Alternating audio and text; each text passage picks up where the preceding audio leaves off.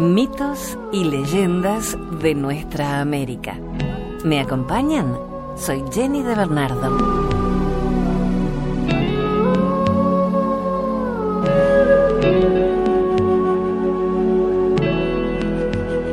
Hola, gracias por iniciar con nosotros este 2018, donde vamos a recorrer más mitos y leyendas de toda nuestra América, con sus maravillosas tradiciones. Y esperamos que nos acerques una leyenda de tu país para poder compartirla.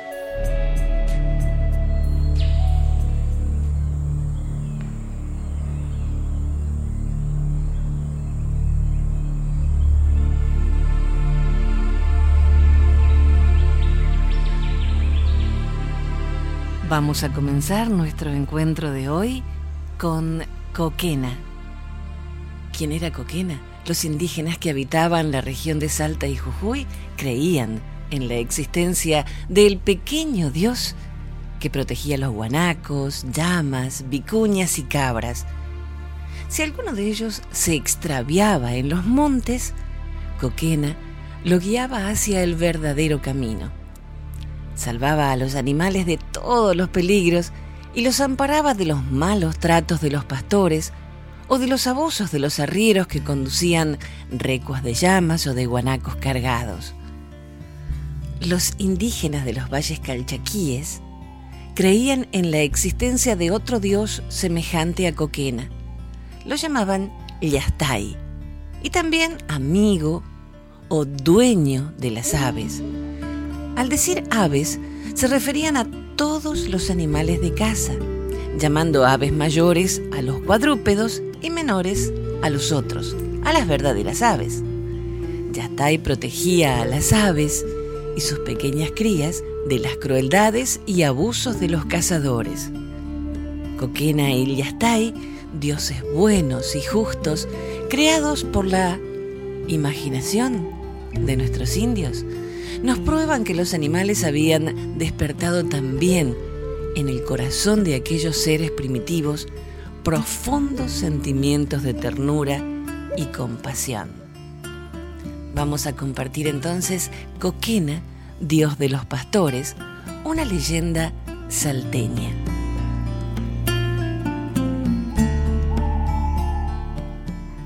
Coquena, dice una linda leyenda de los valles del norte, era un Dios bondadoso que amparaba el ganado que pasía en los cerros. Gracias a él andaban tranquilos por valles y sierras los guanacos, las vicuñas, llamas y cabras.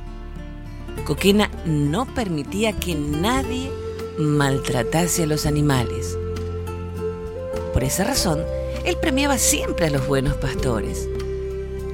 Cierta vez fue visto en la falda de un cerro guiando unas cabritas que, sin duda, se habían extraviado. Dicen que era un enanito de tez muy morena, de rostro simpático y de mirada dulce y profunda, que vestía una larga casaca de lana de vicuña y cubría su cabeza con un gran sombrero. En vez de zapatos usaba hojotas. Dicen también que aquel día en que los pastores lo vieron bajando con unas cabritas la cuesta del monte, iba apoyado en un grueso bastón y silbando contento. Era la hora en que el sol, próximo ya a desaparecer detrás de los cerros vecinos, tendía sus últimos rayos sobre las faldas verdes y floridas. Nunca más volvieron a verlo los pastores. Oían sí algunas veces su alegre silbido mientras llevaba a pasear sus ganados. Un día, un pastorcito había llevado sus cabras al cerro. Subió más y más por la pendiente escabrosa, siguiendo de cerca el rebaño. Y en la cima misma del monte, lo sorprendieron las primeras sombras del anochecer pronto se levantó un fuerte viento.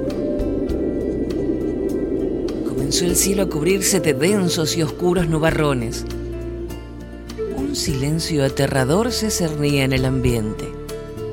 Las ráfagas de viento rugían cada vez con mayor furia, repercutiendo en el valle con modulaciones siniestras.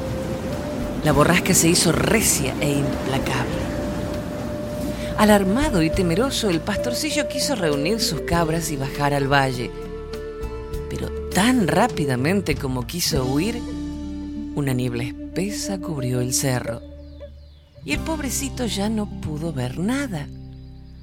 Las cabras se habían dispersado rápidamente en todas direcciones. El pastor comenzó a gritar desesperado, llamándolas. Corría de un lado a otro, desafiando al huracán para traerlas pero todo fue inútil. Gritó y lloró el desolado pastorcito hasta que llegó la noche. La oscuridad se hizo entonces absoluta. Y al fin, el frío, el viento y la niebla vencieron al buen pastorcito, que se quedó muy triste sin sus lindas cabras. Se sentó bajo las peñas a descansar y no tardó en quedarse profundamente dormido, envuelto en su ponchito de vicuña. Con las primeras luces de la aurora despertó, recordó su desgracia y comenzó a llorar. Más bien, pronto se secaron sus lágrimas, sus ojos expresaron el más profundo asombro. Era que a su lado, muy junto a él, alguien había dejado una bolsa llena de monedas de oro. Maravillado, el pastorcito y rebosante de alegría las contó varias veces haciéndolas sonar entre sus dedos. ¿Quién me dejó este tesoro mientras yo dormía? ¿Quién habrá querido consolarme por las cabras que perdí? se preguntó. De pronto, cesó en sus reflexiones y exclamó alborozado, Ya sé, es Coquena, el dios enanito. ¡Qué alegría, es Coquena! Había comprendido al fin que no podía ser otro que Coquena, el dios enanito como él lo llamaba, quien así lo premiaba por haber sido un pastorcito humilde y bueno que cuidaba su rebaño con alegría y cariño. Esta narración la hemos extraído de cuadernos de cuentos y leyendas indígenas.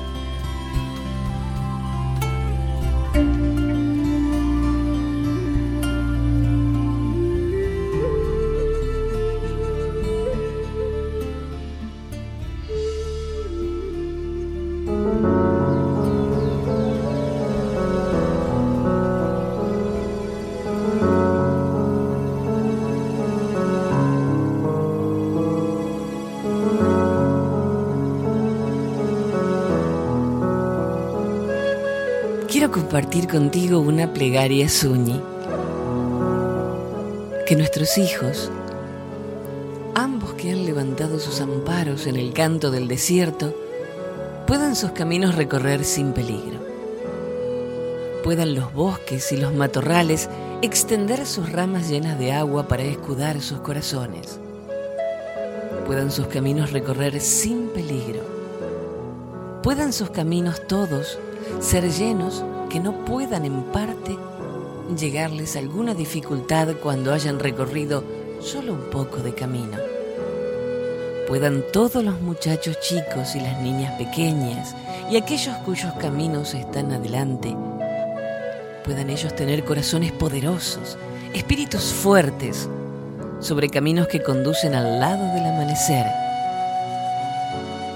que puedan llegar a viejos, que sus caminos sean llenos, que sean benditos con vida, donde el camino de la vida de su Padre Sol sale, puedan salir sus caminos, que sus caminos sean cumplidos.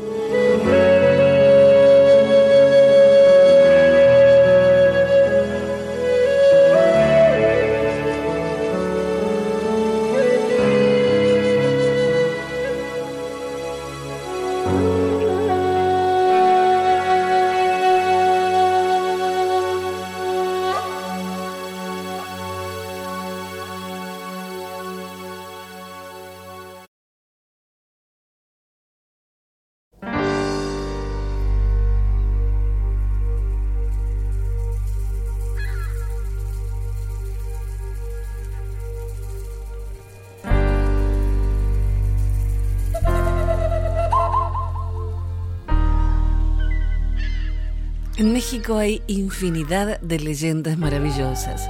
Vamos a compartir ahora la leyenda de Mayahuel, deidad creadora del maguey. Desde tiempos ancestrales, el maguey ha tenido gran simbolismo en México. Dentro de la cosmovisión mesoamericana, se creía que era una diosa que bajó del cielo para amarse con Quetzalcoatl, llamada Mayahuel. Esta deidad estaba relacionada a la tierra, la fertilidad, la alimentación. Era una joven hermosa que llevaba el nombre de Mayahuel. Ella vivía apartada en el cielo con su abuela Tzitzimitl, uno de los demonios celestiales de la oscuridad que intentaban impedir que el sol salga quien la cuidaba celosamente, prohibiéndole salir sin su permiso, a riesgo de perder la vida como castigo por desobedecerla. Fue así que estaban los dioses del panteón mexica y tuvieron lástima por los hombres al ver que tenían comida y sustento, pero nada que les alegrara el corazón, les hiciera bailar, cantar o les produjera placer y gozo. Así, comenzaron a discutir sobre qué le podían regalar. Algunos pensaron en comida dulce, otros en telas para las noches frías y coloridas para el día. Sin embargo, no se ponían de acuerdo. Entonces fue cuando Quetzalcoatl recordó a Mayahuel. Además de su belleza, el joven poseía una planta mágica que no solo otorgaría alegría a los hombres. También les daría techo, bebida, comida y muchos dones más. Al oír esto, los dioses encomendaron la tarea a Quetzalcoatl de traerla. De esta manera, el joven dios convertido en Ecatl, viento, decidió viajar en la noche mientras todos dormían hacia el lugar lejano donde vivía encerrada Mayahuel. Te vengo a buscar para llevarte al mundo, le dijo a la Virgen al despertarla, convenciéndola con sus suaves palabras de acompañarlo al mundo de los hombres para compartir su mágica planta. Aunque el riesgo era muy alto porque no solo enfrentaría la furia de su abuela, sino también de sus compañeras, la Tzitsimime, que eran poderosas y vengativas, doncella decidió escapar con Quetzalcoatl. En su huida, la joven pareja se enamoró sin poder evitarlo, prometiéndose amor eterno al finalizar su misión de otorgarles la planta tan especial a la humanidad. Al llegar a la tierra, los enamorados se transformaron en un árbol de dos ramas. Una de ellas era Quexahuetzotl, que era la de Ejecatl, y la otra, Xochicoahuitl, que era la Virgen. Sin embargo, su abuela pronto se percató de la ausencia de Mayahuel, por lo que acompañada de las demás diosas de la oscuridad, Tzitzimime, descendieron a la tierra a buscar la pareja. Fue en ese momento que las ramas se desgajaron en dos y la anciana diosa reconoció a su nieta la cual tomó y rompió en pedazos, entregando a cada una de las otras diosas un trozo para devorarlo y retirarse después. Pero al parecer, la rama de Quetzalcoatl quedó intacta. Fue cuando el dios retornó a su forma de Eecatl, viento, y reunió los huesos de su amada que enterró. Y de ahí salió el Metl o Maguey, que al raspar su tronco fluye un dulce líquido, el cual al fermentarse se convierte en ocli, pulque, que despierta la alegría de los hombres. Extraído de neomexicanismos.com.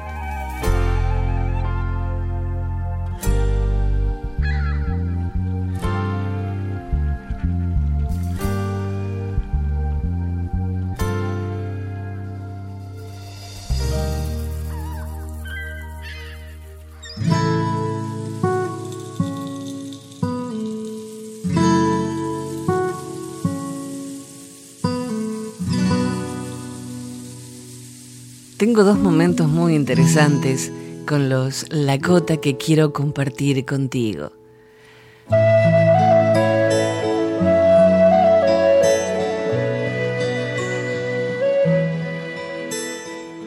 Aquí va el primero. Cuentan los Lakota cuando Huacantanca, el gran espíritu, había dispuesto ya las seis direcciones. Este, sur, oeste, norte, arriba y abajo, quedaba por situar una séptima dirección. Pero como la séptima dirección era la más poderosa de todas, la que contenía mayor sabiduría y mayor fuerza, Huacantanca, el gran espíritu, quería situarla donde no la encontraran fácilmente. Así que al final decidió hacerlo en el último lugar en que se les ocurre buscar normalmente a los humanos, en el corazón de cada persona.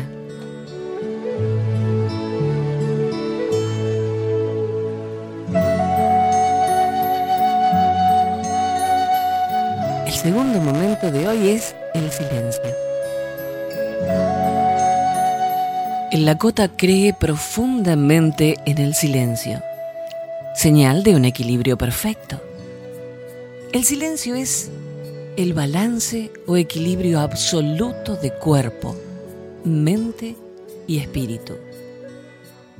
El hombre que mantiene su individualidad siempre calmada y firme ante las tormentas de la existencia, tiene la actitud y conducta de vida ideal en la mente del sabio. El autocontrol, la verdadera valentía, la paciencia, la dignidad.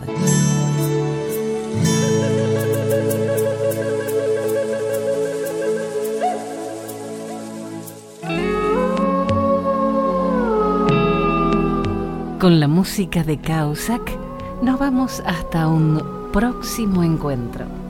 Gracias Causac y gracias a ustedes por compartir estos mitos y leyendas de nuestra América. Soy Jenny de Bernardo. Hasta la próxima.